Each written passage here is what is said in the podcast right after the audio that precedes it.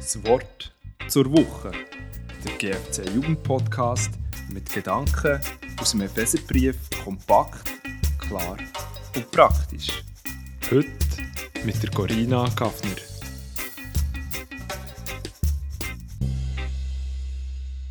Mainstream. Ein ein Unwort in der heutigen Gesellschaft. Wer dem Mainstream folgt, ist irgendwie langweilig und einfallslos. Aber ist nicht genau das auch Mainstream geworden?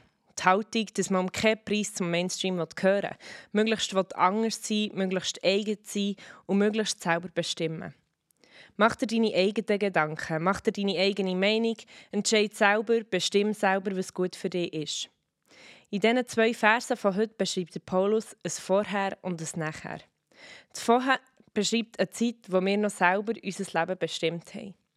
Wir lesen im dritten Vers, zu ihnen haben wir früher auch gehört und wurden wie sie von unseren Begierden beherrscht. Wir lebten unsere Triebe und Ideen aus, denn das war unsere Natur. Deshalb waren wir wie alle anderen dem Zorn Gottes ausgeliefert. Die Zeit wird gleichgesetzt mit einer Zeit vor Sünde, ja sogar eine Zeit unter Gottes Zorn. Über das Nachher hören wir noch nicht so viel, aber klar ist, dass das Nachher nur durch die Gnade von Gott, durch Jesus Christus, ist möglich geworden. Das lesen wir im Vers 4.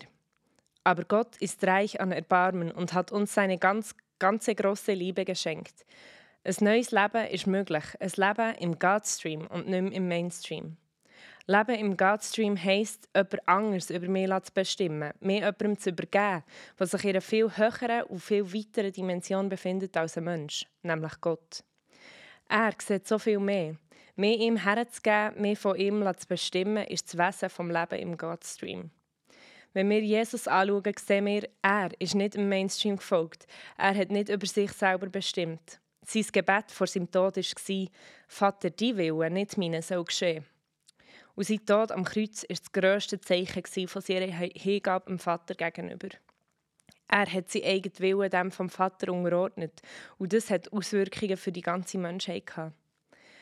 Wer bestimmt dein Leben? Du selber, andere Menschen wie du, die nur einen Bruchteil vom Weltgeschehen wahrnehmen und scheinbar zufällig einen Trend nach dem anderen setzen?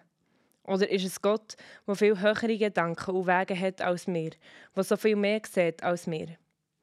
Bist du bereit, dein Leben vertrauensvoll in seine Hände zu geben und ihn über dich zu bestimmen? Dann darfst du gerne das folgende Gebet aus Psalm 139, 23 und 24 mit mir beten. Herr, durchforschst du mich und schau mir ins Herz. Prüf du meine Gedanken und Gefühle. Schau, ob ich in Gefahr bin, dir untreu zu werden. Und wenn ja, dann führ du mich zurück auf den Weg, den du uns für immer gezeigt hast. Dieser Weg ist der Godstream.